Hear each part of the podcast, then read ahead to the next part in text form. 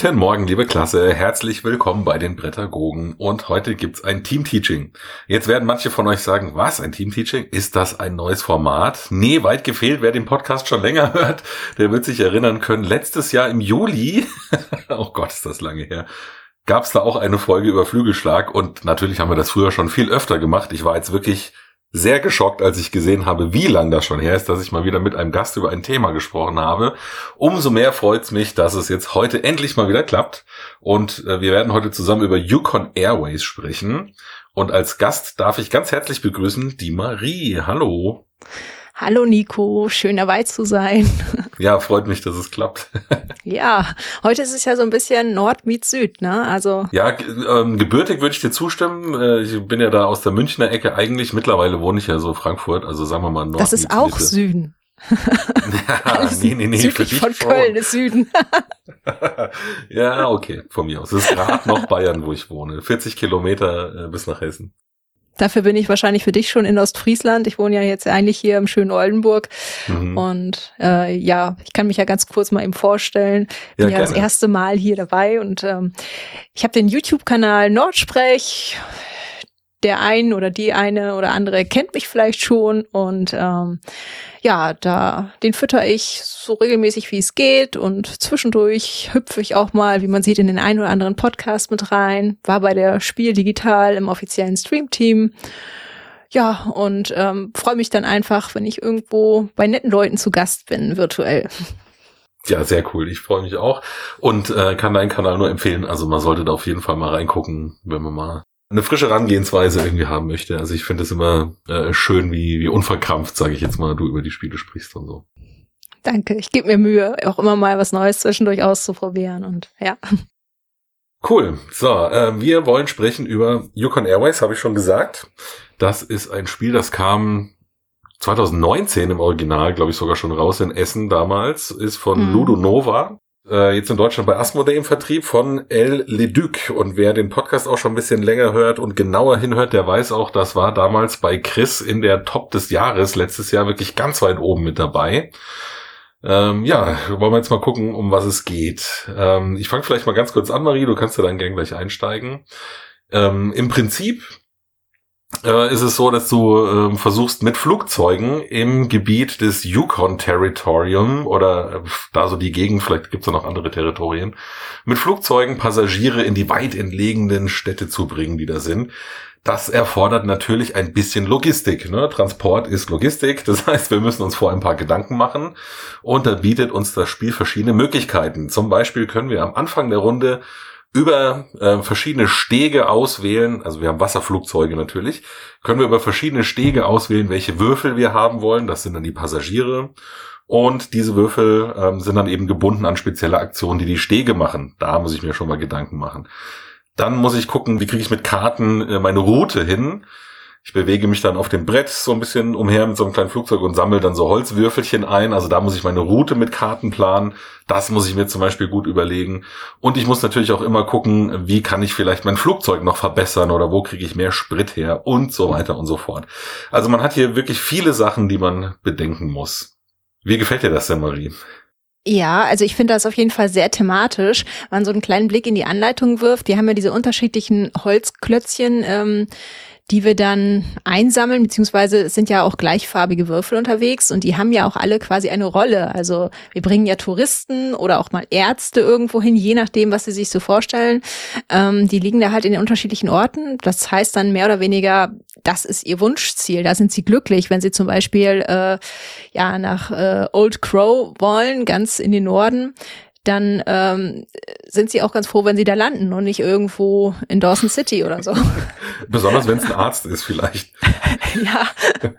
Und äh, das ist schon ganz gut. Ich finde auch dieses Cockpit sehr schön, also dass man da wirklich da, so ein bisschen dieses Flugzeuggefühl tatsächlich hat. Man hat da seine seine äh, ja Schalttafeln, also diese diese Anzeigen, die man da ähm, entweder wo man Schalter umlegen kann oder wo man dann den äh, Tacho ein bisschen in die positive Richtung bewegen kann.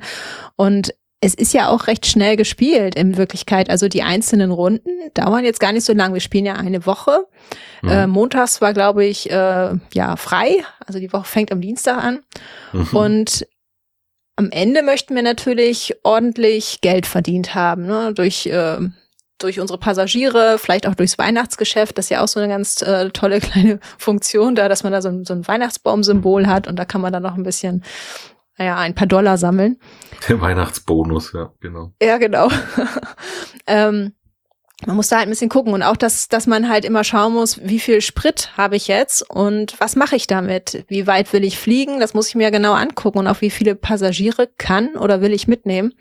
Das passt schon ganz gut. Also da merkt man auch wirklich, dass äh, der Autor von dem Spiel da seine Geschichte hat mit dem Familienunternehmen. Also sein Vater hat ja Yukon Airways äh, gehört und da sind ganz, ganz viele Erinnerungen drin und das, das merkt man total, dass er das damit eingebracht hat.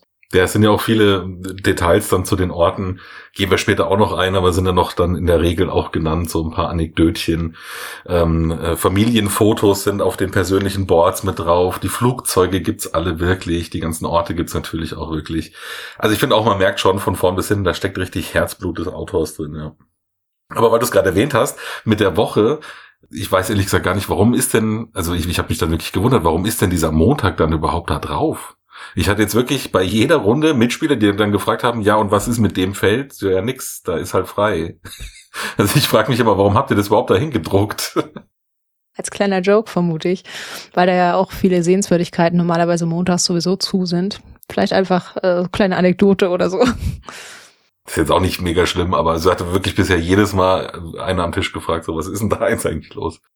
Es ist natürlich auch, wenn man da dann in der Planungsphase ist, also da kann man sich schon ganz schön den Kopf zerbrechen, muss ich sagen. Äh, man hat dann da seine Karten und je nachdem kann man da relativ unkompliziert hinfliegen, weil man passende äh, Ziele hat. Oder man sagt vielleicht, okay, ich bin jetzt in der ersten Runde, ich schaff's jetzt nicht nach Old Crow, so viel Tankfüllung habe ich gar nicht, das muss ich ja erst ein bisschen hochleveln ähm, was mache ich jetzt? Gebe ich jetzt drei Karten aus, um woanders hinzufliegen stattdessen? Das ist dann halt teuer und wie gehe ich damit jetzt um? Und dann, ja, späteren Spielverlauf muss man natürlich auch ein bisschen schauen, was machen meine Mitspieler. Da kann dann der Plan auch nochmal verhagelt werden. Ähm, das ist eigentlich so, in dieser Spielphase, da findet so der gesamte Prozess im Kopf statt. Total. Mhm. Wo setze ich meine Würfel jetzt äh, ein? Also was, was möchte ich, auf welchen Steg möchte ich gehen? Brauche ich vielleicht noch ein bisschen zusätzlich Sprit? Möchte ich irgendwie unterschiedliche Würfel vielleicht platzieren können? Was mache ich jetzt und wo möchte ich hin? Das, also da rauchen regelmäßig die Köpfe ich finde, es gibt halt zwei Arten von Gefühlen, die äh, Spiele oder solche Spiele hervorrufen können. Entweder du planst sowas halt wirklich von langer Hand durch und am Schluss hast du so ein Triumphgefühl und denkst dir so, yes, mein Plan hat geklappt. Oder du sitzt am Tisch und denkst dir, also musst du erstmal durchschnaufen, denkst du so, ei, das war jetzt aber viel Arbeit, so Stirn abwischen, Schweiß weg und jetzt aufraffen für die nächste Runde. Und ich muss ganz ehrlich sagen, so solide das Spiel auch wirklich tatsächlich gemacht ist, aber für mich ist Yukon Airways tatsächlich eher die zweite Art von Gefühl. Also ich muss mir nach jeder Runde denken, so, pff, okay, durchschnaufen, nächste Runde planen. Und das fand ich dann manchmal tatsächlich sehr anstrengend. Und was dann noch dazu kommt, Du hast ja schon die Mitspieler auch so ein bisschen erwähnt. Das war ein total interessantes Erlebnis für mich. Lockdown-bedingt habe ich das Ding halt erstmal alleine ausprobiert, so um Regeln zu lernen. Es hat ja auch einen Solo-Modus, der funktioniert eigentlich mhm. quasi wie das normale Spielen. Und da war ich nach 17 Minuten, ich habe extra nochmal auf die Uhr geguckt, weil ich mir äh, schon dachte, das ist jetzt aber verdammt kurz gewesen. Ich war nach 17 Minuten fertig. Und dann okay. habe ich mir gedacht, hä, das kann doch nicht sein, dass in dem Spiel gar nicht so viel drin ist. Aber es ist tatsächlich so, wenn du alleine spielst, du wählst einen Würfel aus, dann planst du deine Strecke, legst die Karten hin, fliegst dahin, bam, Runde fertig, nächste Runde. Und dann ist mir halt aufgefallen, ja gut, dann muss eben der Kern des Spiels anscheinend die Interaktion sein, weil das, was ich jetzt gerade hier gemacht habe, war wirklich äh, eher unbefriedigend. Also solo kann ich das nicht empfehlen. Und dann, als ich es mit mehreren Leuten gespielt habe, habe ich mir am Ende des Spiels gedacht, ja, irgendwie war mir die Interaktion jetzt zu krass. also, dass es mir alleine gefehlt hat, fand ich dann im Mehrpersonenspiel fast schon störend. Und das liegt genau an diesem ganzen Planungsprozess, den du gerade beschrieben hast. Du musst halt wirklich überlegen, ich zähle es jetzt nochmal schnell auf, du musst Würfel richtig auswählen und welche Aktionen sind damit verbunden. Welche Karten nutze ich wie? Dann gibt's ja da auch noch einen Bonus bei den Karten. Das heißt, ich kann meine Touren oder meine, meine Tickets heißen sie ja, kann ich ja noch unterfüttern und dann noch Flugboni bekommen. Äh, wo will ich überhaupt hinfliegen? Liegen da die Würfel, die ich brauche, um dann da noch so ein gewisses Set-Collection-Ding zu erfüllen? Äh, was möchte ich an meinem Flugzeug ausbauen? Und das musst du alles, weil das alles voneinander abhängt, am Beginn der Runde machen und dann bist du aber nicht Startspieler und dann kommt jemand und nimmt dieses Ding weg. Manchmal liegt da ja nur ein Würfel. Oder du siehst ja. schon, oh nein, der will jetzt genau dahin fliegen, wo ich, oder sie, ist ja egal, äh, wo ich auch hin will. Und dann kommst du dran und dann musst du wirklich nochmal von vorne überlegen. Und das ist, äh, wer Hannibal vom A-Team kennt, für den ist das wahrscheinlich super, weil äh, der hat gerne einen Plan und der freut sich, wenn er funktioniert. Leute, die sowas gerne machen, für die ist das sicher super. Ich fand es dann wirklich, wie gesagt, tatsächlich eher anstrengend und ich hätte mir einfach gewünscht, dass es halt kleinschrittiger ist, weil an sich die Aktionen, die machen Spaß. Mir macht Spaß, mein Flugzeug aufzuwerten. Mir macht es auch Spaß zu überlegen, wo kann ich am besten jetzt irgendwen logistisch hinverfrachten. Aber ich möchte das nicht am Stück machen. Ich hätte mir irgendwie gewünscht, dass das in drei, vier Einzelschritte unterteilt sind, wo ich jedes Mal nochmal die Chance habe, zwischenrein einzugreifen, um nicht dann halt nach langer Planung zu merken, Mist, ich muss nochmal umdisponieren. Ja, man programmiert halt wirklich gefühlt alles komplett ja. im Kopf. Also nicht wie bei Programmierspielen, wo man das dann vielleicht ein bisschen mehr auf dem Tisch noch mit Karten macht. Nein, das muss man alles im Kopf machen. Da kommen ja auch noch die äh, Zielkarten des jeweiligen Spiels dazu. Also Stimmt. das kann ja mhm. sich auch ein bisschen unterscheiden. Ähm, ist jetzt vielleicht ein grüner Würfel attraktiv, weil ich da noch eine Belohnung dann am Ende der Runde für kriege oder ähnliches, dass man irgendwie Geld kriegt. Da gibt es ja unterschiedliche Möglichkeiten, was belohnt wird. Da spielt man natürlich dann auch noch ein bisschen drauf. Ähm, man kann es sich am Anfang auch, wenn man Pech hat, zumindest mit dem Kartennachziehen ein bisschen verbauen. Ich habe das in einer Runde gehabt, da habe ich ganz munter Karten ausgegeben, weil ich halt nichts Passendes hatte, was irgendwie in der Nähe lag und erreichbar war. Und danach ist mir aufgefallen, ups, ich kann ja nur so und so viel nachziehen und kann auch nur so und so viel auf der Hand behalten dann am Ende. Hoffentlich komme ja. ich jetzt die nächsten Runden überhaupt zu irgendwas oder habe ich mich jetzt vielleicht selber ausgebremst. Ähm, ich hatte dann in dem Fall, zumindest beim ersten Mal, als mir das passiert ist, Glück. Später ist es dann auch mal schief gegangen. Aber das ist halt schon, ich bin auch eigentlich eher so der, naja, Bauchspieler, Bauchspielerin in dem Fall, dass ich äh, gerne so ein bisschen plane aber ich bin jetzt nicht so der Typ Schach. Also, dass man das alles so als fixen Plan im Kopf hat. Und da merke ich dann schon auch, dass ich sehr geballt finde. Also ich, ich mag das Spiel, ich mag auch diese Grafik, die sind natürlich nicht jedermanns Sache, weil die sehr, ähm, ja, sind sehr grelle Farben. Also ähm, pastellig ein bisschen, ne? Ja, so, so ein bisschen. So ein Rosa und ein Türkis und solche, so ungewöhnliche Farben ja, das ist, ich, ich mag das wirklich ganz gerne und ich mag auch diese, dieses ganze Spielthema und den grundsätzlichen Ablauf, aber ich würde es mir tatsächlich auch so ein ganz bisschen weniger heftig am Anfang der Runde wünschen, weil ich da dann wirklich, wenn ich da manchmal die Möglichkeiten durchgehe, oh, da muss man sich auch noch entscheiden für irgendwas und dann kommt da der Ehemann und macht irgendeinen Blödsinn und man darf wieder von vorne anfangen. Ich meine, man könnte natürlich argumentieren und sagen, das ist doch voll thematisch. Ich kann ja auch nicht, wenn ich jetzt hier eben so ein äh, Flugunternehmen habe, habe ich ja vorhin schon gesagt, das ist halt Logistik, muss ich mir auch äh, quasi alles im Büro überlegen und kann nicht einfach losfliegen und zwischendrin dann sagen, auch ich überlege mir jetzt noch das und das. Ähm, könnte man natürlich sagen, aber als äh, Spiel ist es mir dann, wie du sagst, äh, tatsächlich zu geballt. Und das Entscheidende ist ja auch noch, Du kriegst ja Upgrades für dein Flugzeug, also du kannst ja quasi mit jeder Lieferung dein Flugzeug besser machen, wenn der Würfel also der, der Zahlenwürfel passend zu dem Ressourcenholzwürfel ist, den du dann da quasi einsammelst. Was dich ja eigentlich dazu zwingt, jedes Mal im doppelten Sinn des Wortes liefern zu müssen, weil sonst wirst du auch irgendwann abgehängt. Also wenn die anderen halt jede Runde irgendwas besser machen und du machst das vielleicht ein, zwei Mal nicht, dann schlägt sich das, besonders wenn es früh im Spiel passiert, halt schon nach hinten raus halt durch. Das merkst du dann einfach, dass die mehr und bessere Sachen machen können als du. Und dann guckst du äh, zu deinem Mitspieler rüber oder deiner Mitspielerin und dann bist du schon ein bisschen gefrustet. Die, da gibt's doch auf diesem einen Board gibt's doch den, den Typ, der an seinem Wasserflugzeug steht und der hat so eine Cappy auf mit so einer Brille und dann noch äh, fast, man könnte meinen, so ein Goldzahn, der so bling macht und grinst so rüber. weißt du, welches Bild ich meine? Ja, ja. Ja, und so kommst du dir dann vor. Du guckst so rüber zum anderen und der steht da und hat die Sonnenbrille auf und äh, grinst drüber mit seinem toll ausgebauten Flugzeug. Und du schaust dir dein eigenes Ding an und denkst dir, ja, okay, äh, da müsste noch mal ein bisschen Lack dran und hier müsste ich noch mal mhm. ausheulen. Also das kann äh, tatsächlich auch passieren, dass so einfach durch diese Upgrades des Flugzeugs abgehängt wird, wenn du halt nicht hart durchplanst und dann halt ab und zu mal nicht richtig lieferst und dann eben kein Upgrade bekommst. man muss ja im Grunde am Anfang auch einerseits wirklich zusehen, dass man seine Upgrades bekommt und auch welche man jetzt nimmt. Also es macht wirklich Sinn, am Anfang dafür zu sorgen, dass man mehr Sprit zur Verfügung hat. Denn sonst wird es einfach unheimlich schwer, dass man einmal die äh, Spritanzeige selber hochlevelt oder auch die Möglichkeit zu sagen, hier, ich setze Karten ein, um ähm, noch mehr Sprit zu haben. Also es gibt so bestimmte Upgrades, die am Anfang sich zwangsläufig ergeben, wenn man mehrfach spielt. Also da geht man dann schon auf das ein oder andere immer wieder. Das andere ist dann so ein bisschen optional, dass man jetzt sagt, okay, ich mache noch was mit Weihnachtsbäumen, also Weihnachtsgeschäft irgendwie oder oder Kartenmanagement, einfach mehr Karten und mehr Kartenlimit zu haben. Das ist auch so Dass man überhaupt ein bisschen was auf der Hand hat. Ja, sonst kann man keine, sonst kann man nicht wirklich Ziele erreichen. Wenn man dann noch Pech beim Nachziehen hat, dann hat, dann äh, verbraucht man alle seine Karten für einen Flug. Ich meine, was natürlich dann in dem Sinne nicht ganz realistisch ist, ist die Tatsache, man sammelt da Passagiere ein, die haben einen bestimmten Wunschort und der ändert sich dann, weil jemand anders dahin fliegt. Das ist natürlich äh, dann dem Spiel geschuldet. Mhm. Und was soll dieser Würfel sein, den ich dann einsammle? Das ist ja dadurch eigentlich äh, kein Pickup and Deliver, sondern eher ein Deliver and Pickup. Ja, richtig. Irgendwie muss man es halt darstellen wahrscheinlich, ne? Und wenn die dann halt nicht so glücklich sind und da liegt aber noch ein Stein, dann kriegt man äh, stattdessen einen grauen Stein. Der ist dann auch ganz nett für bestimmte ähm, Punkte am Ende, aber bringt einem halt keine Upgrades.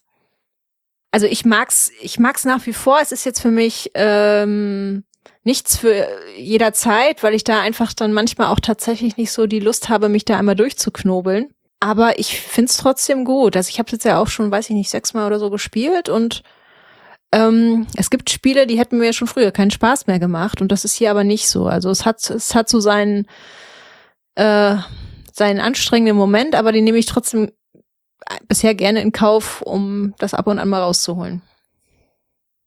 Ja, mir geht's ähnlich. Ähm, ich muss ehrlich sagen, wäre dieser Aspekt des Flugzeugausbaus nicht drin, dann würde ich es wahrscheinlich nicht mehr so oft spielen wollen, weil dann ist es tatsächlich halt äh, das Erfüllen einer Excel-Tabelle oder eine Steuererklärung möglichst gut zu machen. Mhm. Aber durch dieses Flugzeug kommt halt wirklich äh, dieser Aspekt rein. Ich will schon jedes Mal probieren, irgendwie was anderes mal zu machen. Und das ändert es dann doch halt ja gut genug für mich, dass ich sage, das ist schon was, was ich weiter ausprobieren will. Ich muss halt aber, habe ich ja vorhin schon betont, schon sagen, ähm, das ist ein Spiel, was jetzt nicht so von dem, was man da halt eben so geballt macht, meinem Spaßempfinden entspricht, aber das funktioniert einwandfrei und ich kenne auch Leute, denen macht sowas halt mega, mega Spaß. Ich würde es ähm, hauptsächlich für zwei Leute halt wirklich empfehlen. Ich habe es jetzt, wie gesagt, ähm, in allen Konstellationen mal durch. Und bei drei und vier Leuten ist mir das, das klingt jetzt blöd, weil eigentlich mag ich interaktive Spiele, aber ist mir das halt zu interaktiv, weil dann kann es nämlich auch wirklich doch länger werden, wenn halt oft der Fall auftritt, dass Leute ihre Sachen nochmal durchdenken müssen. Also ist für mich ein richtig cooles Zwei-Personen-Spiel. Da ist so ein bisschen Interaktion drin. Ähm, ich spiele nicht so ganz allein vor mich hin, aber mehr brauche ich dann eigentlich fast gar nicht. Ja, bei zwei Personen äh, tritt es auch nicht so extrem auf, dass man halt in der Anfangsphase, also wenn alle dann in ähm, ja in Grübeln verfallen, dann kommt ja schon ordentlich Zeit zusammen, selbst wenn man dann nicht nochmal umplanen muss und das dann über mehrere Runden, äh, das dauert dann auch tendenziell doch ganz schön lang, wenn wenn da keine kurzentschlossenen Mitspieler dabei sind. Insofern sehe ich auch, ähm, also zwei Personen ist schon schon eine gute Spielerzahl für You Can Erase. So prinzipiell echt ein schöner, schöner Kennertitel, muss ich schon sagen. Ja, ich mag's mhm. auch. Also das bleibt auch hier im Regal. Dann wird es halt, wenn es dann einmal seltener rausgeholt wird und dafür dann, dann mit Freude gespielt wird, ist das auch okay. So, jetzt sind wir ja heute in einem Team-Teaching. Das heißt, wir besprechen nicht nur das Spiel, sondern unsere Hörer oder Schüler sollen ja dann auch noch was lernen. Und wir würden jetzt mal übergehen zu unserem, unserer, unserer Klugscheißerei, nennen wir es mal so, zum Thema Juken und was alles so drumherum irgendwie vielleicht uns unter die Finger gekommen ist oder unter die Augen. Magst du vielleicht anfangen? Ich habe äh, mir sagen lassen, du hast was Besonderes vorbereitet. Ja, ich habe ein wunderschönes Zitat äh, zum Einstieg rausgesucht und da geht es so ein bisschen um die Magie dieser Region, also des Jukens. Mhm. Sollen wir so traumreisemäßig die Augen schließen? Nein, nein, das ist nicht nötig. Einfach so genießen. So okay, lange ist es gut. auch nicht. Es ist das große, breite, weite Land ganz da oben, die Wälder, in denen das Schweigen herrscht. Es ist die Schönheit, die mich mit Staunen berührt. Es ist die Stille, die mich zum Frieden führt. Robert Service, kanadischer Dichter und Novellist. Also äh, das finde ich wunderbar passend, weil ich habe mir auch im Vorfeld die ein oder andere Doku über diese Region und alles, was damit zusammenhängt, angeguckt. Und ich hatte den Eindruck, ähm, dass einfach diese, diese Weite, die es in dem, die man in dem Gebiet hat, also diese Wildnis, diese unverfälschte Natur, das ist ein ganz besonderer Faktor, ähm, der auch viele fesselt und die scheint auch ein bisschen süchtig zu machen. Ich habe ähnliches schon mal über so Regionen wie zum Beispiel Spitzbergen oder so gehört. Das ist ja nun wirklich ganz, ganz nördlich und eigentlich nicht jedermanns Sache. Aber dieser, dieser Blick, der so weit geht und wo man einfach in die Ferne gucken kann, wenn man sich daran gewöhnt hat, ist das, glaube ich, äh, unvergesslich und das möchte man auch immer wieder haben. Also da haben wirklich Leute gesagt, das, das macht süchtig, das möchte ich immer haben. Und nach dem, was jetzt die Menschen da erzählt haben und was man da so für Bilder gesehen hat, es ist halt einfach eine besondere Ecke, wenn man jetzt überlegt, ähm, Jugend, da sind 80 Prozent Wildnis, also so wenig Menschen im Verhältnis. Da hat man wirklich so viel Natur. Ich weiß gar nicht, ob man sich das jetzt hier als Europäer so vorstellen kann von der Größe und allem. Ähm, wenn man da nicht schon war, das ist eine ganz besondere Ecke mit den Gletschern und der Tundra und den Wäldern und den ganzen wilden Tieren natürlich. Also da gibt's ja großartige äh, Flora und Fauna. Also das hat mich schon irgendwie beeindruckt und deswegen fand ich das Zitat ganz passend, weil ich glaube, dass das die diese Ecke der Welt besonders macht diese Sehnsucht. Da wohnen ja auch, also ich meine, so Zahlen variieren ja immer, aber was ich jetzt so an aktuellen Zahlen gelesen habe, äh, da wohnen ja auch anscheinend nur so um die 60.000 Leute in diesem Yukon-Territorium. Das ist schon wirklich echt dünn besiedelt. Ja, und dann tatsächlich ja auch die meisten wirklich in Whitehorse und die nächstgrößeren Orte, das sind dann gefühlt Dörfer. Mhm. Ja, zu den Einwohnerzahlen habe ich später auch noch was Interessantes. Da kommen wir noch dazu. Äh, vielleicht mal so die, die geografischen Hard Facts, die Basics. Also der Yukon, der, der Fluss, um den es jetzt hier geht, entlang dessen wir da immer rumtuckern mit unserem Flugzeug, der liegt also äh, zum Teil in Kanada, zum Teil in Alaska da will ich noch mal ganz kurz nebenbei, als Historiker habe ich ja so ein, oder als äh, Geschichtslehrer habe ich ja so einen kleinen Bildungsauftrag, noch mal kurz ein anderes Ding nebenbei erklären, weil man hört ja immer, Alaska wurde von den Amerikanern für einen Appel und ein Ei von den Russen abgekauft darüber kann man sich ja jetzt überhaupt, oder darunter kann man sich ja so gar nichts vorstellen. Ich habe es jetzt tatsächlich mal äh, rausgesucht, weil ich wollte es jetzt einfach auch mal wissen. Also 1867 haben die das gekauft und zwar für vier Dollar und ein paar zerquetschte pro Quadratkilometer. Das heißt, die Amerikaner haben damals an die Russen 7,2 Millionen Dollar bezahlt für ein Gebiet, das fünfmal so groß ist wie Deutschland. Wahnsinn, ja. Das war ein Schnäppchen. Und wenn damals jemand schon geahnt hätte, was da an Naturressourcen ja quasi noch schlummern, äh, mit Gas und Öl und was da alles so rausgepresst wird aus der Natur, dann war das ein super Schnäppchen damals. also echt krass, ne? Wir befinden uns ja geografisch auch wirklich so, ja, im Grenzgebiet zwischen Alaska und Kanada. Also Whitehorse ist jetzt äh, Kanada, aber Yukon geht ja auch durch Alaska. Also das ist so ein bisschen mal so, mal so, je nachdem, wo man sich aufhält, auf welcher Höhe des Yukon. Ja, und der ist auch über 3000 Kilometer lang. Also je nachdem, welche Anfangsspeisungsflusse man da noch irgendwie mit reinrechnet, sagen wir mal 3100 bis 3200 Kilometer lang ungefähr. Und damit ist er der fünftlängste Fluss auf dem nordamerikanischen Kontinent. Und weltweit, was schätzt du da? So mit 3000 Kilometer? Auf welchem Platz kommt er weltweit? Da fragst du mich ja genau das Richtige. Ich war immer absolut schlecht in Flüssen und Gebirgen und alles. Ich fürchte da sage ich lieber gar nichts. Es kann nur schief gehen. er landet auf Platz 20. Ist eigentlich okay. auch noch relativ weit vorne, würde ich sagen. Ja, das stimmt. Ich habe mir dann aufgeschrieben, wo er entspringt. Also das, das Gebiet nennt man die Coast Mountains. Das ist Kanada in der Nähe von British Columbia, da eben diesem Bundesstaat. Und mündet dann am Ende in die Beringsee. Das ist ja da oben quasi das Gebiet, was dann teilweise im Winter auch zufriert zwischen äh, den USA und Russland. Wo man ja auch davon ausgeht, dass damals dann die ersten Ureinwohner eben über äh, Russland, Beringsee dann nach Nordamerika reingekommen sind. Ne? Ja, da gab's ja irgendwie mal eine Landstraße, über die da einwandern konnten. Ja, und dann speist er sich hier in seinem Quellgebiet aus mehreren verschiedenen Seen, wie zum Beispiel dem Tagish, Tagish Lake, weiß nicht genau, wie man ausspricht, später dann hauptsächlich aus dem Marsh Lake, damit wir die Namen auch mal genannt haben. Ja, und staut sich dann eben in diesem Swatga Lake, das ist ja, glaube ich, der eben bei Whitehorse, ne? Ja. Und Whitehorse ist ja dann die Stadt, in der wir in dem Spiel ja auch immer starten. Das haben wir vorhin gar nicht gesagt, aber wir starten ja jede Runde wieder in Whitehorse. Das ist quasi unser Basecamp. Weißt du denn, warum Whitehorse eigentlich Whitehorse heißt? Ja, ich hatte da was gelesen. Und zwar wurde das quasi mit äh, die Stromschnellen, die da im Yukon sind, die wurden, äh, bevor der so ein bisschen, naja, ich sag mal, äh, erzieherisch behandelt wurde, wurden die ähm, mit der Mähne eines Pferdes verglichen. Und das war auf der Höhe von dem jetzigen Whitehorse. Und ja, das ist jetzt ja nun auch mit 38.000 Einwohnern, Stand 2018 war das hier einfach nicht nur die Hauptstadt, sondern auch die größte Stadt. Ja, und durch den Bau des Staudamms hat sich das halt eben mit diesen Pferdemähnen in den Stromschnellen dann erledigt gehabt, weil jetzt ist da nichts mehr reißerisch. Jetzt ist es halt ein Stausee. Ähm, weißt du denn, das habe ich auch noch kurz rausgeguckt, was Yukon äh, eigentlich bedeutet. Das ist natürlich ein Wort aus der indigenen Sprache der First Nations. Hast du eine Idee? Nein, also ich, ich habe mal irgendwas gelesen, aber ich, es ist mir entfallen. Erzähl mal. Ähm, ich könnte jetzt auch noch versuchen, das so auszusprechen, äh, hier, wie man das eigentlich sagt, das äh, lasse ich aber lieber. Die Übersetzung ist einfach der große Fluss oder vielleicht auch der große weite Fluss, das habe ich auch mal gelesen, was ja auch tatsächlich Sinn macht. Ah ja, stimmt. Ja, das waren so meine Facts zur Geografie. Hast du denn noch was zur, zur Natur oder so? Bevor wir weiter. Zur Natur. Ja, also äh, wir haben natürlich hier ganz viel Polarlichter, Nordlicht von Ende August bis Mitte April.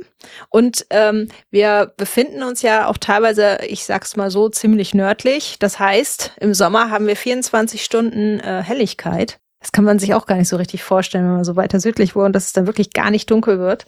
Ähm, ich finde das immer gruselig, also sich dann vorzustellen. Es gibt ja dann einen richtig coolen Film von Christopher Nolan. Ich weiß nicht, ob du den kennst. Der ähm, Insomnia heißt der. Mm, ja, habe ich noch nicht gesehen, aber ich weiß, worum es geht. Mm. Genau, der spielt ja dann genau da oben irgendwo in der Gegend und äh, da wird halt ein Kriminalfall ermittelt und der hat eh schon immer Schlaflosigkeit und dann ist da noch die ganze Zeit hell und so. Ah, das wäre für mich, glaube ich, auch nix. Und halt natürlich auch das Gegenteil dazu, die ganze Zeit dann dunkel zu haben im Winter, wäre, glaube ich, auch nix.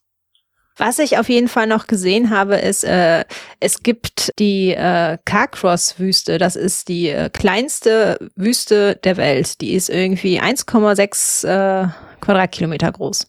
Was, aber es ist halt eine Eiswüste dann, oder? Ja, es ist irgendwie schon, ich weiß nicht, also sie sah ziemlich sandig aus, wenn ich ehrlich bin. Ach was, ist ja witzig. Wie kommt die denn dahin? Keine Ahnung, das ist ein wildes Land. Also nicht, dass ich jetzt irgendwie falsch gelegen habe, was durcheinander gebracht habe, aber es steht hier zumindest so auf meinem Zettel. Ja, ich habe es ja vorhin schon erwähnt, 80 Prozent von Yukon sind echt Wildnis. Also da ist, da sind Bären, da sind Karibus, da sind äh, Biber und alles, was das Herz begehrt, äh, muss man dann schon gucken, dass man nicht plötzlich mit einem Bären benachbart am Fluss sitzt oder so. Das Gedicht, was du vorhin vorgelesen hast, das hat mich auch so vom inneren Auge erinnert an äh, Game of Thrones, was so hinter der Mauer liegt. Das hätte das gleiche Gebiet sein können. Ja, man sagt ja auch über einige Gegenden, ob es jetzt in Deutschland ist oder woanders, mehr Schafe als Menschen oder mehr Kühe als Menschen und äh, Yukon hat einfach mehr Elche als Menschen. Also die sind deutlich in der Überzahl. Es gibt ungefähr 70.000 Elche und 40.000 Leute. Und die meisten davon wohnen halt in Whitehorse. Äh, da sind ja irgendwie ja, 75 Prozent der Bevölkerung sind ja in Whitehorse zu Hause, tatsächlich. Und es gibt auch die einzige kanadische Straße zum, äh, ja, zum arktischen, wie heißt das, Arctic Circle, arktischen Kreis. Also wenn man dahin möchte, dann muss man die immer weiter Richtung Norden fahren und dann äh, kommt man irgendwann in der, im arktischen Ozean an. Mhm. Ist das der Alaska Highway? Dempster Highway. Ah, okay. Ich habe nämlich was rausgeschrieben äh, zum Bau des Alaska Highways. Jetzt habe ich gehofft, mhm. das ist vielleicht der gleiche, aber da kann ich das ja trotzdem mal kurz reinquetschen vielleicht. Ähm, Goldrausch sprechen wir ja später auch noch davon. Nach dem Goldrausch ist Alaska tatsächlich für die äh, Mainland USA so ein bisschen vergessen worden. und die Leute haben sich schon immer beschwert und haben gesagt, ja, hier äh, wollt ihr nicht mal uns irgendwie auch an die Nation anbinden? So, hallo, uns gibt's hier auch. Das ist dann aber tatsächlich erst 1941 anscheinend äh, so in den Fokus gerückt. Hast du eine Idee zufällig, was da passiert sein könnte? 1941. Mhm. Ist aber auch jetzt eine fiese Frage. Ich wäre auch nicht drauf gekommen. Da war ja noch Zweiter Weltkrieg das Thema. Mhm. Vielleicht gab es da irgendwelche äh, Erdölinteressen oder? Nee, Erdöl hat man tatsächlich vorher da schon äh, gefördert, mhm. so ab den 20ern. Nee, 1941 war der Angriff auf Pearl Harbor, das weißt du ja sicher, aber es ist wirklich ja. schwer, da den, den Link jetzt hinzukriegen. Und Japan ist ja relativ nah dran an Alaska. Ah, ja. Und die mhm. Amis hatten einfach Angst, dass dieses riesige Gebiet, was fast nicht geschützt ist, einfach als Einfallstor für die Japaner vielleicht dann auf einmal funktionieren könnte. Und deswegen haben sie dann beschlossen, da muss eine Militärstraße hin. Das haben sie im Februar 42 dann beschlossen. Und jetzt äh, die Berliner, Entschuldigung, dass ich den Witz jetzt nochmal machen muss, auch wenn der Flughafen mittlerweile aufhat. Aber die Berliner können mal ganz große Ohren kriegen. Februar 42 beschlossen. Das Ding ist, äh, wo habe ich es mir aufgeschrieben? 2288 Kilometer lang und war im November 42 fertig gebaut. Respekt, das muss man erstmal nachmachen. Das waren neun Monate. da kann man sich eine Scheibe von abschneiden. Das hat natürlich nicht so einfach funktioniert. Es wurden 11.000 Soldaten nach Alaska verlegt. Die waren leider vollkommen schlecht ausgestattet. Da hat sie ja auch oft dann in den Gebieten, wo die bauen mussten, um die 30 Grad minus. Also überhaupt nicht richtig vorbereitet. Ausgangspunkt war dann Dawson Creek ähm, und geht dann eben bis nach Norden äh, zur Delta Junction. Hat 138 Millionen Dollar damals gekostet. Es gab 50 Tote während den ganzen Arbeiten. Woran sind die gestorben? Reden wir mal ganz kurz über Arbeitsschutz. also die sind zum Teil an Maschinen festgefroren. Mir fällt da immer so diese Szene aus Dumm und Dümmer ein, wo er an, diesem, an dieser Stange leckt und dann mit der Zunge an dem Eisding da hängen bleibt. Also so muss man sich das anscheinend vorstellen. Da sind wirklich die Arbeiter an den Maschinen festgefroren. Manche haben sich anscheinend in den Wäldern verirrt und sind nie wieder zurückgekommen. Einige sind auch in die Flüsse gefallen wohl. Und dann gab es teilweise auch noch richtig Probleme mit den Brücken, also technische Probleme einfach. Das Eis hat nämlich die Brücken zerdrückt. Also nicht irgendwie gesprengt oder so, sondern zerdrückt. Die sind quasi von allen Seiten eingefroren und dann durch die Ausbreitung des Eises wurden die Brücken zerdrückt. Das ist irgendwie auch eine krasse Vorstellung, finde ich. Also ein total abgefahrenes Bauvorhaben. Ja, Wahnsinn. Aber neun Monate, nicht schlecht, ne? Ja, es wird ja auch noch heute empfohlen, dass wenn man da jetzt irgendwie unterwegs ist, selbst im Hochsommer, also ich meine, da werden es ja mh, hm, bis zu 30 Grad warm tagsüber.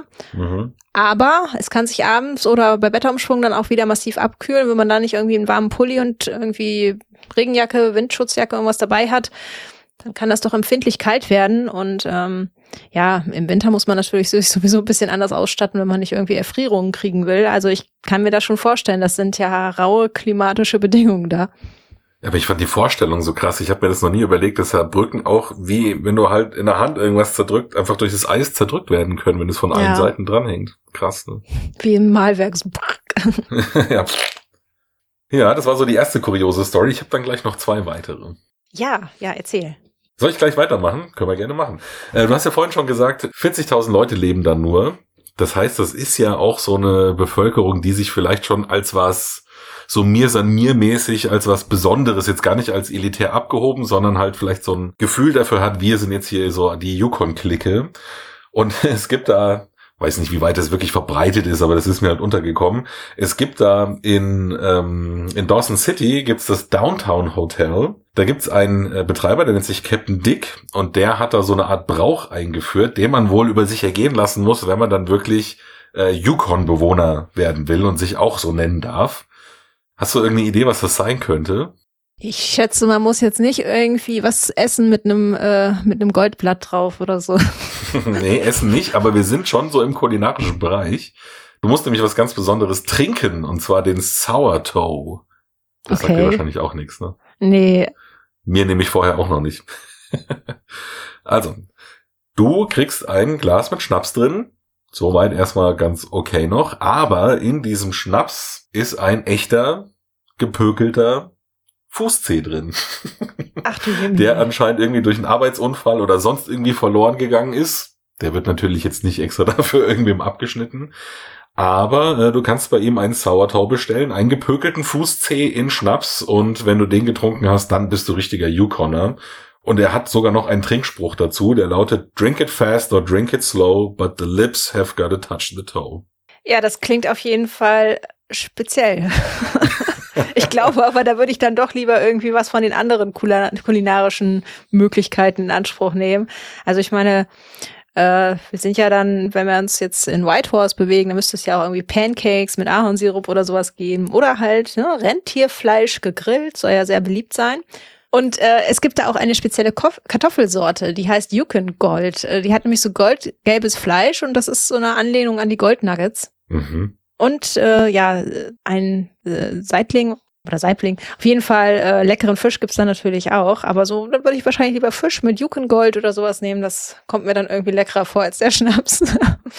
aber wenn man natürlich dann ein Einwohner werden will, dann ja, man muss dann schon leiden, denke ich. Ja, irgendwie muss man sich beweisen, anders geht es ja nicht. Da gibt's auch unschönere Mutproben. Ja, das stimmt allerdings, genau. Die letzte kuriose Geschichte würde ich mir vielleicht für den Schluss aufheben. Ähm, ich habe mir noch ein bisschen was zu den einzelnen Städten rausgesucht und darüber findet man dann, glaube ich, auch den Anschluss zu etwas, das du noch vorbereitet hast. Ja. Ähm, ich pack den Link dann auch noch mal in die in die Show Notes der Folge. Es gibt eine Seite, da kann man sich tatsächlich äh, mit so Google sind es, glaube ich, halt Satellitenbildern diese ganzen Flughäfen angucken, die es da gibt. Nennt sich explorenorth.com und dann haben die so Library Aviation Airports und so. Gibt's dann so Unterseiten. Also ich pack den Link mal rein. Das ist ja wirklich äh, witzig, wenn man sich diese ganzen Sachen mal anguckt, die in dem Spiel ja auch vorkommen. Also ich habe, wir haben ja vorhin schon gesagt, diese Orte gibt's alle. Und dann denkt man ja, ja gut, da kann man hinfliegen, man liefert da Leute hin und so. Das wird halt schon irgendwie ein größeres Städtchen sein. Und dann gibt's da aber Orte wie zum Beispiel diesen Cinnamon Strip oder wie er wohl auch heißt, der Cinnamon Bun Strip, der Zimtsteckenstreifen. Der ist, wenn du das auf dem Bild dann siehst, das ist tatsächlich nur ein Landestreifen und daneben steht diese Hütte. Äh, wie heißt sie denn? Die Brayburn Lodge. Genau, weil dieser Ort heißt offiziell Brayburn und ist der Brayburn Airport. Aber das sieht eigentlich aus wie eine Bushaltestelle, an der es so eine Imbissbude gibt. Und mehr ist da nicht. Das ist einfach nur so ein brauner Streifen mit Imbissbude. Da kriegst du dann die größten Zimtschnecken der Welt irgendwie. Die sind dann teilweise so groß wie, wie ganze Köpfe schon. Steht ja auch in der Anleitung drin. Aber da kriegt man mal ein Gefühl dafür. Also ganz oft werden da auch wirklich Orte angeflogen. Da ist halt auch eigentlich einfach nichts, ne? Nee, es ist ja auch eigentlich, wenn man dann sich mal überlegt, dass 38.000 schon in der Hauptstadt wohnen, 2.000, die sich noch irgendwo im Rest des Landes verteilen, das ist ja nicht wirklich viel. Ne? Das ist dann wirklich einfach, ja, Dorf bis Siedlung oder halt nur ein Hütte. Ich habe jetzt zu ein paar, nicht zu allen, habe ich mir noch was rausgeschrieben, die, die ich eigentlich ganz interessant fand. Ich fange jetzt einfach mal an. Soll ich alphabetisch vorgehen? Wir es so machen? Such dir es aus. Ich äh, stelle mich da ganz flexibel drauf ein. Also pass auf, Cinnamon haben wir jetzt schon mit C. Ähm, dann das nächste in meiner Auflistung, für die, die ich mir rausgeschrieben habe, wäre dann tatsächlich Dawson City, aber die schieben wir nochmal an den Schluss, weil da willst du ja noch was zu sagen. Dann genau. kommt als funktioniert schon super das Prinzip. Dann kommt als nächstes Fort Norman. Fort Norman heißt heute gar nicht mehr Fort Norman. Das ist nämlich 1996 umbenannt worden, heißt heute Tulita. Ähm, ich weiß nicht, was es heißt, aber es klang schon gleich indigen, weil äh, die Indianer, also die, die First Nations, genau, werden sie genannt, ähm, ja auch ihren festen Platz immer noch haben und da einige Siedlungen sind und das, die haben sich da ja auch kulturell ganz gut gehalten, zum Glück. Was heißt es denn? Ähm, das heißt, es ist wieder sehr poetisch, wo sich die Flüsse oder Seen treffen. Ah, das klingt gut. Und das Interessante bei Fort Norman, was eben wie gesagt seit 1996, also heute Tolita heißt, das ist als Handelsknotenpunkt der Hudson Bay Company im 19. Jahrhundert gegründet worden. Und das war am Anfang gar nicht irgendwo äh, speziell an einem Ort, sondern es ist schon da in der Gegend, aber quasi immer hin und her gewandert, wo halt jetzt eben gerade dieser Ort am besten gepasst hat, um ein Handelsstützpunkt zu sein. Und erst 1896 haben sie sich dann mal dazu entschlossen, das halt irgendwo wirklich fix als eine Siedlung aufzubauen. Und dann ist es 1920 halt sehr gewachsen wegen des Ölhandels, den du vorhin schon angesprochen hast. Und jetzt kommt nämlich äh, das mit den Bewohnern selbst heute wohnen da 500 Bewohner. Mehr sind da nicht. Mhm. Sollte man meine Stadt, die halt in den 20er Jahren groß geboomt hat wegen Öl, da ist richtig was los. Nee, 500 Leute. Liegt aber vielleicht auch dran, das kannst du tatsächlich nur mit dem Flugzeug erreichen. Also das passt also wirklich gut in das Spiel. Oder über eine Winterstraße. Das heißt, teilweise frieren dann da diese Wassergebiete so zu im Winter, dass du auch so hinkommst. Aber ansonsten kommst du nach Tulita nur mit dem Flugzeug. Ja, die Wasserflugzeuge sind ja auch so eine Art Taxi in dem Bereich. Das ist ja ein bisschen anderes, als man das jetzt hier aus unseren dicht besiedelten Gebieten kennt. Also natürlich kann man einiges auch gut ähm, auf Straßen erreichen, aber bestimmte Ecken, da hat man dann keine Chance. Äh, da wird es dann doch etwas schwierig.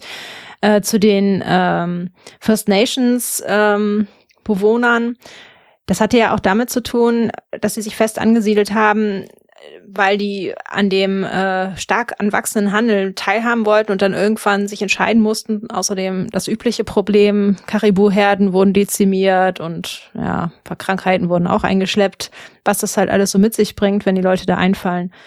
Aber sie haben immerhin insgesamt ihre Kultur noch halbwegs bewahren können. Also äh, gerade um Dawson herum. Ich kann den Namen leider nicht aussprechen von diesem Volk, was da wohnt. Es fängt mit T an. So ein bisschen Tron, Trondek, Wachen oder so. Ja, teilweise ganz komische phonetische Zeichen auch. Also ich traue mich das auch nicht, das richtig irgendwie auszusprechen. Ja, das kann eigentlich nur schief gehen, aber wir geben uns Mühe. genau. Ja, First Nations wohnen auch hauptsächlich in dem nächsten Dorf, was ich mir aufgeschrieben habe, in Inuvik. Das habe ich mir eigentlich nur deswegen mal angeguckt, weil es ja in dem Spiel das am weitesten entfernteste äh, oder die am weitesten entfernteste Siedlung ist, am weitesten im Norden oben. Die ist schon nördlich des Polarkreises. Mhm. Ähm, da sind wohl zu Höchstzeiten aber auch mal dreieinhalbtausend Einwohner gewesen. Was ja schon nicht schlecht ist, so im Verhältnis. Aha, und da sind ähm, zu zwei Dritteln aber tatsächlich wirklich noch ähm, indigene Bewohner, also gar nicht so viele Zurgroste, wie ich jetzt als Münchner sagen könnte. und da habe ich mir auch noch mal rausgeschrieben, was du vorhin schon erwähnt hast. Also die sind so weit im Norden, die haben im Winter 30 Tage Nacht und im Sommer 56 Tage lang Tag. Ein Monat lang nur Nacht. Wahnsinn. Krass, ne? Ähm, auch noch alphabetisch passend jetzt sogar als nächstes. Da oben im Norden ist Old Crow. Das ist ja der andere weite Ort, für den man einen Bonus kriegt, weil er so weit weg ist. Das ist auch wieder so einer dieser Orte, der ist tatsächlich nur über eine Winterstraße oder eben mit Boot und Flugzeug erreichbar. Ähm, die Wuntut Gwitschwin, jetzt probiere ich es doch mal. Die wohnen da eben hauptsächlich. Die nennen sich das Volk inmitten der Seen, heißt das wieder. Also wieder so ein Wasserbezug. Ähm, ja, und auch die machen da den größten Teil der Bevölkerung aus. Also soweit im Norden oben wollen tatsächlich äh, anscheinend keine ja, Siedler wohnen, außer halt eben den Eingeborenen. Den das ist halt wahrscheinlich auch etwas speziell, ne? Also ja. das kennt man ja nun auch aus Alaska oder so. Da irgendwie Holzfäller in Alaska werden, ist ja auch schon nicht jedermanns Sache. Und Alaska ist ja auch von bis. Da muss man ja nicht zwangsläufig direkt am Polarkreis sein. ja, da kann man sich auch was Schöneres raussuchen vielleicht.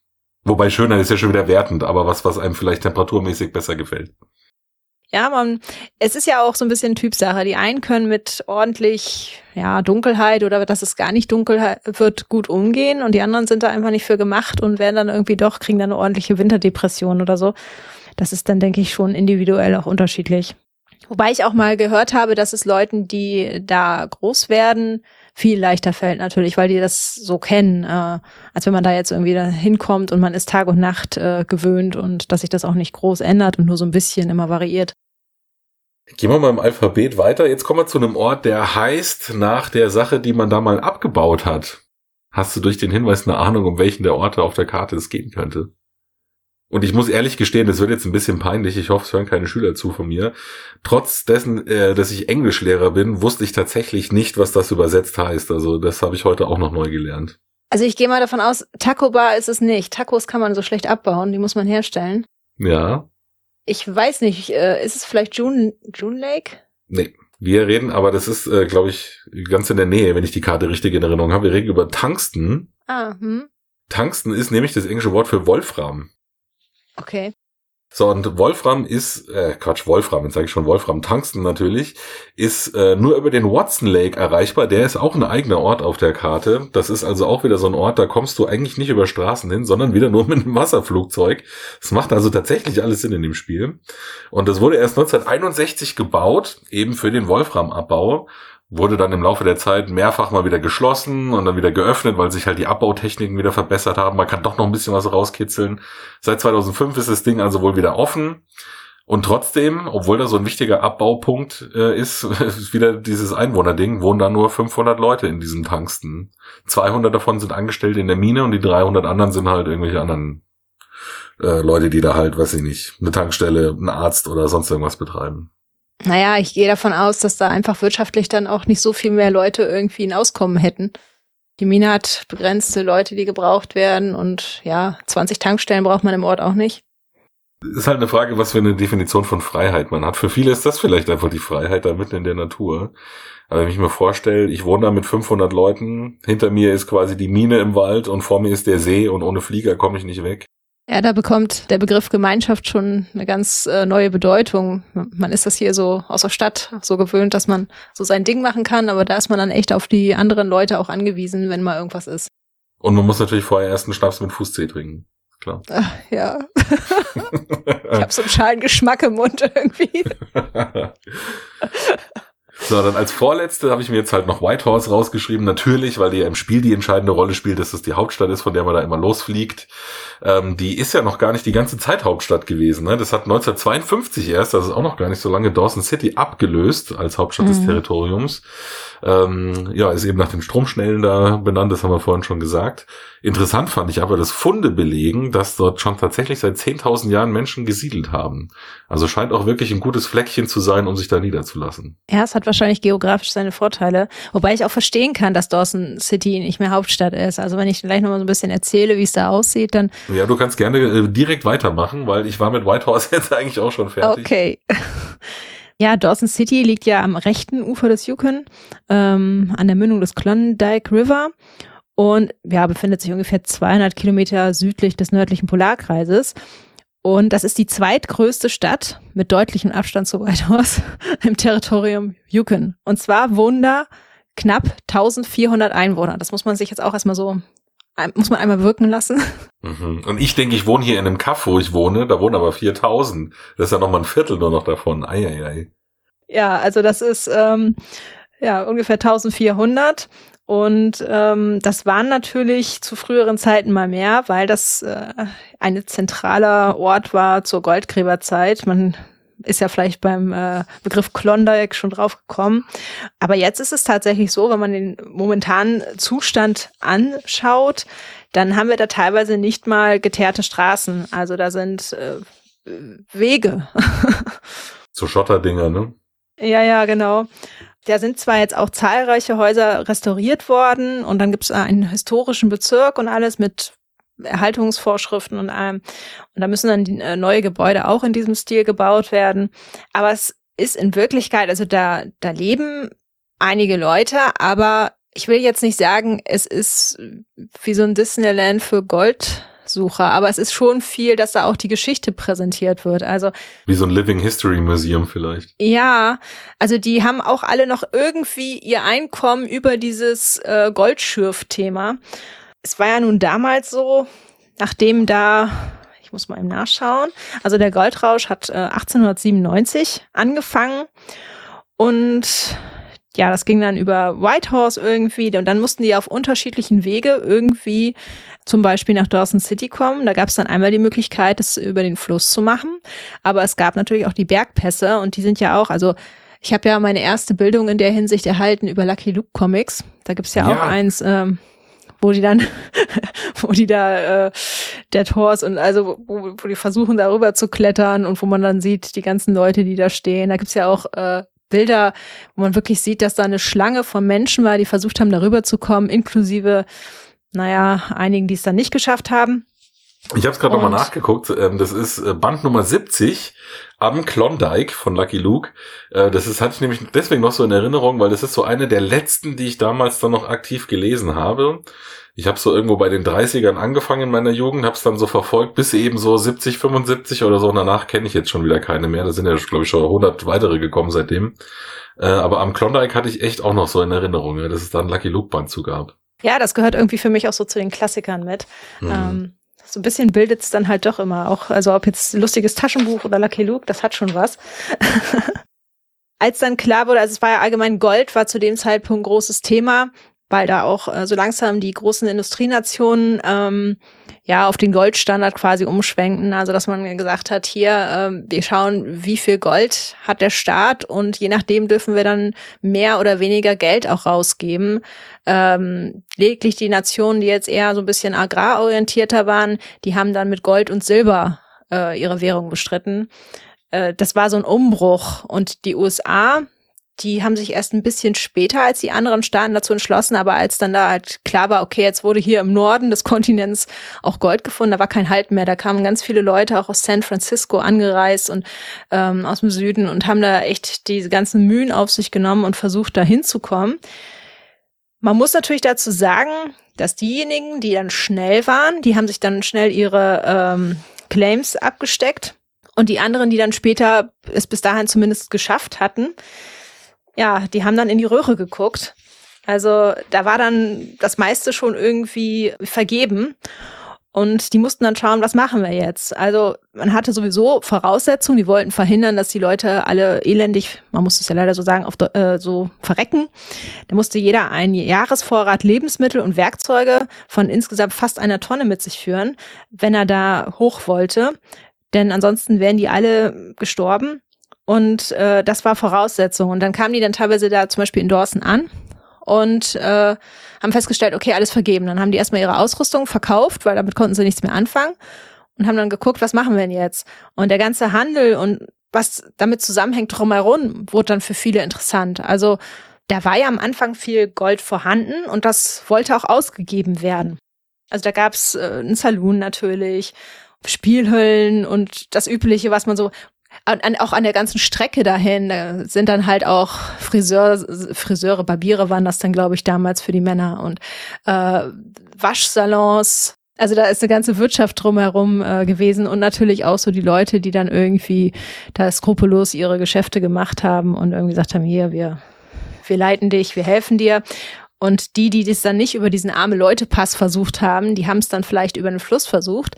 Das war aber am Anfang auch sehr abenteuerlich. Am Anfang sind die da echt auf irgendwelchen wild zusammengezimmerten Floßen lang gefahren. Und da es ja viele Stromschnellen gab und dann auch diese berühmten Five Fingers, wo es dann so einige Durchgänge gab und man dann aber ganz geschickt sich da im Grunde durchsteuern musste, damit man nicht einfach äh, zerschellt. Die haben dann auch noch mal für bisschen Schwund gesorgt. Und erst ähm, nach einiger Zeit war das dann so, man musste ja auch erst das Holz ran schaffen, um sich was zu bauen. Und das war dann irgendwie auch die Waldgrenze. Also alles, was man in Dorsen brauchte und äh, in der Nähe musste man erstmal beschaffen. Das war eine ganz große Wirtschaft, auch, auch Lebensmittel, alles, was dahin transportiert werden musste. Da konnte man richtig viel Geld mitmachen. Und ähm, es gab dann einen Albert, Albert J. Goddard, der hat ähm, so einen ähm, Raddampfer gebaut und hat dann halt, ähm, als der Goldrausch begonnen hat im Klondike, hat er halt die Gelegenheit gesehen und wollte dann durch die, den Transport von Leuten Gewinne erzielen.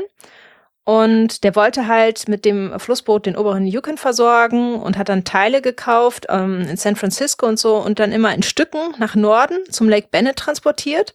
Da wurden die dann von der neuen Firma äh, The Upper Yukon Company wieder zusammengesetzt. Und die haben dann den äh, White Pass Trail oder eine Kombination benutzt äh, gab ja noch den parallelen, ich weiß nicht, Chilkoot Trail, also das waren diese beiden Bergpässe. Und die sind dann 19, äh, 1998, schön wär's, 1898 am Bennett Lake angekommen. Und da waren halt ganz viele Männer und Frauen, also irgendwie Tausende, habe ich gelesen, die warteten darauf, dass das Eis ähm, ausging und haben halt Boote und Flöße gebaut.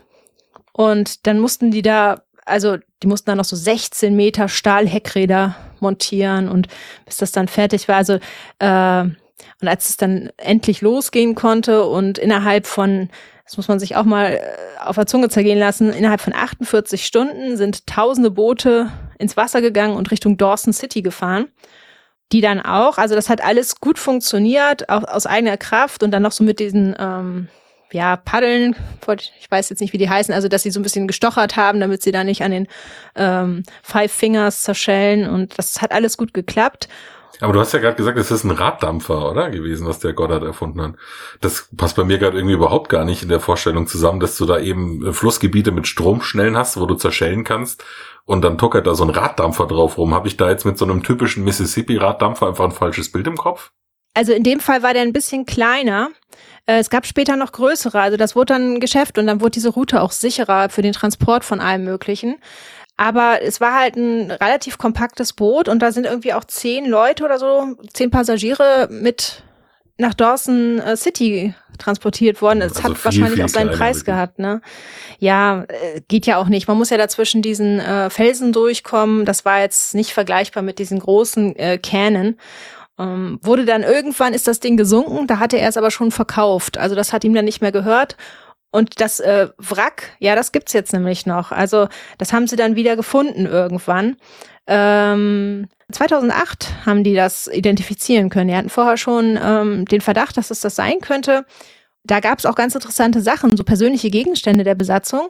Also natürlich Kleidungsstücke, Schuhe, Tinte, Vanille und es gab ein Grammophon mit drei Berliner Schallplatten.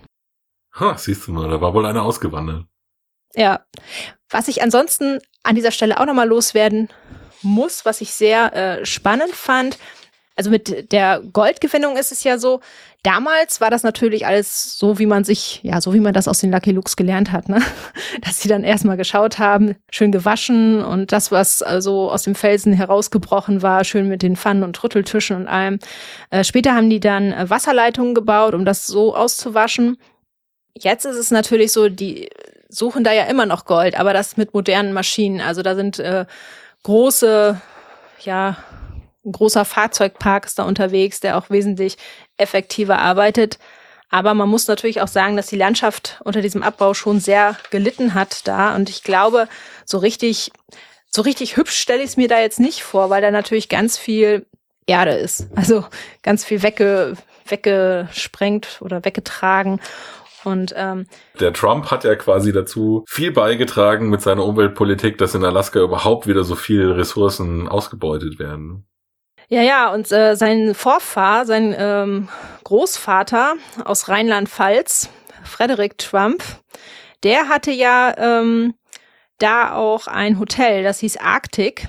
Und er hat Gemüse, Frauen und Whisky angeboten. Also das war offensichtlich eine gute Mischung, aber zu wahnwitzigen Preisen. Und er wurde dann da irgendwie nach einem Jahr, haben die äh, Behörden das dann geschlossen, haben ihn weggejagt, aber da hat er dann schon gut Geld gemacht und das war offensichtlich so der Grundstein fürs Vermögen und dann ist er halt weitergezogen. Das hat ihn nicht weiter gejuckt. Also ähm, und wer denn noch in ähm, Dawson City war, ist ja Jack London. Also der war allerdings nicht so erfolgreich im Goldsuchen wie im Bücherschreiben. Denn äh, der ist dann irgendwann sehr abgemagert mit Skorbut, abgezogen. Denn äh, ja, es ist halt einfach, äh, wenn die ersten Leute, Leute dann da gewesen sind, dann war für die anderen nicht mehr so viel zu holen. Und wenn man dann nicht irgendwie handgreiflich werden wollte und dann hätte man ja auch Probleme mit dem Staat gekriegt, da haben die ja schon irgendwie Regelungen gehabt, damit das da nicht total ausartet. Da konnte er dann besser Bücher schreiben über die Ecke.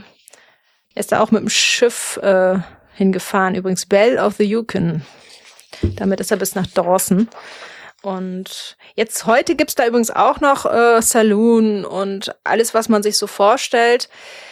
Aber jetzt sind es natürlich eher die Touristen, die das Geld bringen. Also die Familien, die da noch ähm, Gold schürfen, die machen das quasi kostendeckend und äh, die Besucher, die finden es dann auch ganz toll, wenn sie mal das ursprüngliche ähm, Goldschiffen ausprobieren können. Aber ich glaube, man stellt dann auch schnell fest, dass es gar nicht so romantisch ist, wie man sich das vorgestellt hat. Also wird ja zum Beispiel auch empfohlen, man soll irgendwie helle Kleidung tragen wegen der Moskitos und dann steht man da vielleicht in der Mittagssonne, äh, puzzelt da im Wasser rum, die Mücken zerstechen ein und man findet nichts.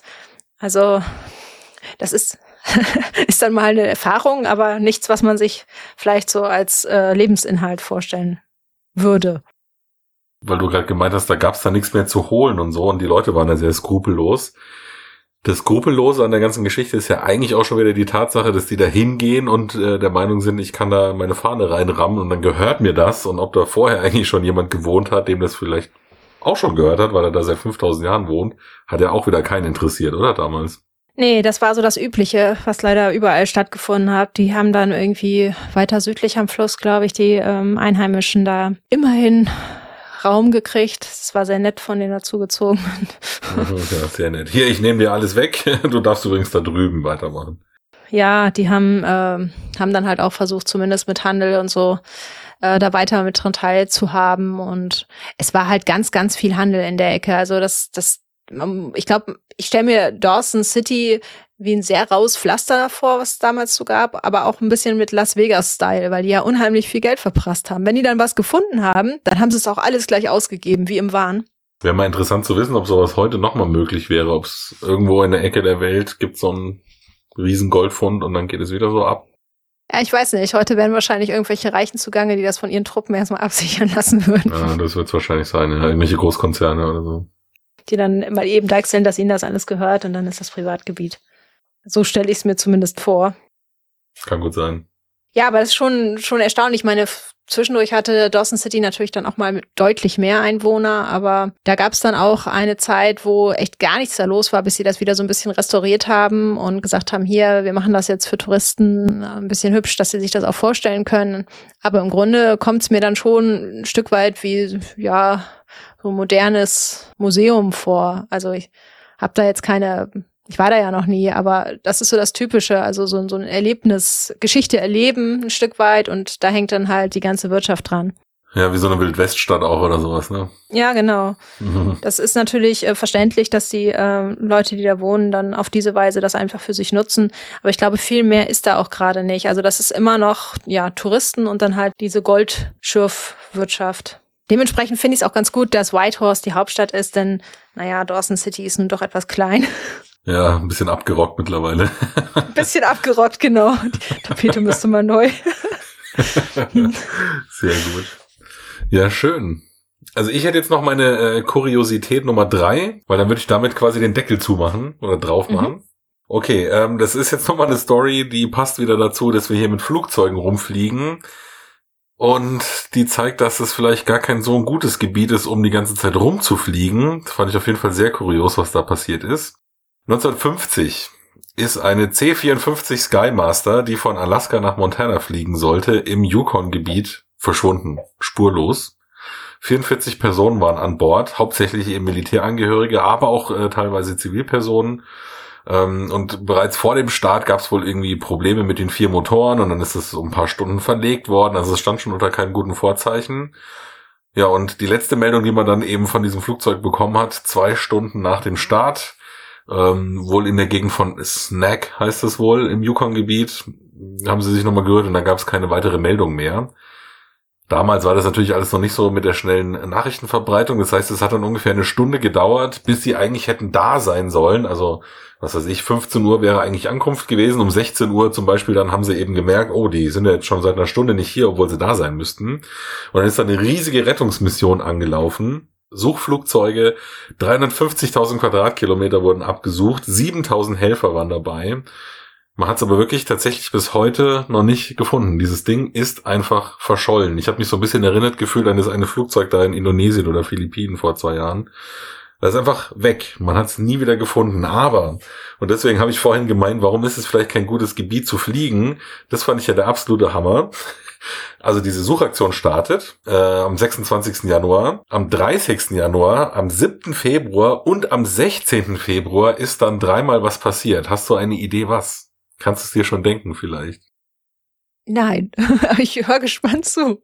Drei von diesen 85 Suchflugzeugen sind tatsächlich selber auch abgestürzt. Oh, okay. Die, oder was heißt auch, wir wissen ja nicht, was mit dem anderen passiert ist, aber die sind abgestürzt. Es kam zum Glück nie jemand irgendwie wirklich zu Schaden, halt schon Verletzungen, aber es ist keiner gestorben. Aber was ist das denn bitte für ein Gebiet? Da verschwindet am 26. Januar ein Flugzeug und dann stürzen während der Suche am 30. Januar, 7. Februar und 16. Februar, also immer mit Wochenabstand wieder Flugzeuge ab. Da sollte man vielleicht nicht rumfliegen. Ja, vielleicht gibt es da auch einen Riss im Raumzeitkontinuum oder irgendwas ja, sowas ähnlich. Wie das Bermuda-Dreieck des Nordens. Oder so. Ja, ja, ist großes Gebiet, also vielleicht. also ja, sehr komisch schon. irgendwie. Ja, ja, da sieht man aber auch, wie, wie groß das ist. Also wenn das jetzt stärker besiedelt war, wär, dann wäre es bestimmt aufgefallen, wo eventuell was runtergekommen ist, aber so. Also es gab dann auch so ein paar Hilfemeldungen. Also es gibt so einen Einsiedler, der da wohl irgendwie in, in, der Gegend da gewohnt hat, der hat dann berichtet, er hätte wohl ein Flugzeug über seine Hütte im Wald da hinwegfliegen sehen und so. Gab so hier und da mal Hinweise, aber im Endeffekt, ähm, wie du schon sagst, es gab halt keine Zeugen man hat von denen nichts mehr gehört und dann war das halt riesig und man hat es nicht gefunden. Die Story wird jetzt aber auch anscheinend verfilmt, habe ich gelesen. Klingt auf jeden Fall sehr mysteriös. Aber dann vielleicht doch lieber nicht so viel Flugzeug fliegen, wenn es nicht ja, sein eben, muss. Genau. ja, da gibt's ja dann auch manchmal so, ähm, ich habe äh, in einer Doku gesehen, dass die Piloten dann auch gesagt haben, ja, okay, wenn es sich jetzt sehr abkühlt oder irgendwelche seltsamen, also so die Windrichtung plötzlich komisch ist, dann müssen sie sich auch manchmal sputen. Ähm, das gehört dann zum täglichen Risiko dazu. Da stürzt dann tatsächlich äh, ab und an dann doch mal auch ein Flugzeug ab. Toi, toi, toi. Gut, das war meine letzte äh, Story. Jetzt bin ich tatsächlich auch leer. Ich habe keine Informationen mehr.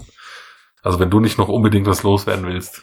Ich fand einfach ähm, bei dem ganzen Nachlesen und auch mal irgendwie in einen Film reingucken, das äh, scheint wirklich eine faszinierende Ecke zu sein, um auch mal so richtig äh, runterzukommen. Also da wird ja auch viel, da kann man ja viel Kanu fahren und ähm, viel einfach in der Natur machen und also ich meine, wenn man da so bestimmte Trips macht, äh, da muss man dann schon mal mit mehreren Stunden Paddeln rechnen. Da, also Muskeltraining gibt das auf jeden Fall.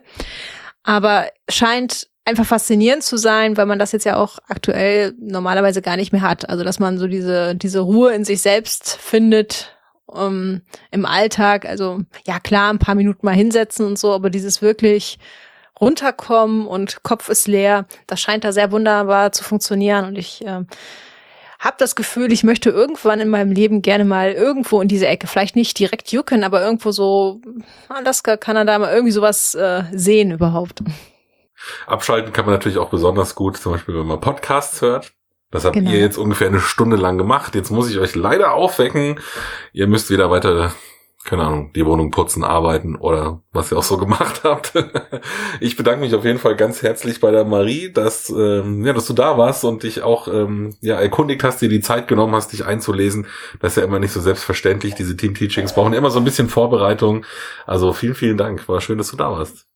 Ja, ich habe mich auch sehr gefreut. Wir hatten ja schon vor, man muss jetzt sagen, Monaten darüber geredet, aber irgendwas war halt irgendwie immer. Im August, glaube ich, äh, haben wir da irgendwie mal drüber gesprochen schon. Und dann kam die Messe dazwischen und Lockdown 2 und was weiß ich. will ja auch kein Mensch mehr ja. Irgendwie hatte man immer ordentlich zu tun, aber jetzt haben wir es ja geschafft und ich fand es auch, äh, auch wenn es ein bisschen Vorbereitung ist, ich fand das ganz schön. Äh, immer noch mal so ein bisschen Zusatzbildung und solche Sachen vergesse ich auch meistens nie, die ich mir so nebenher anlese. Das kann ich dann noch mit 90 äh, erzählen. Ja, das ist der coole Nebeneffekt für mich nämlich auch, weil ich ja schon viele von diesen Folgen gemacht habe. Ich habe echt so viele Nischen unnützes äh, Wissen irgendwie angehäuft mittlerweile.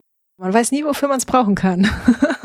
Ja, genau. Schön, dass wir es geschafft haben. Der Dirk Ablagestapel, liebe Grüße an der Stelle, der ist hoffentlich dann auch irgendwann mal hier dran. Mit dem versuche ich das nämlich auch schon genauso lange.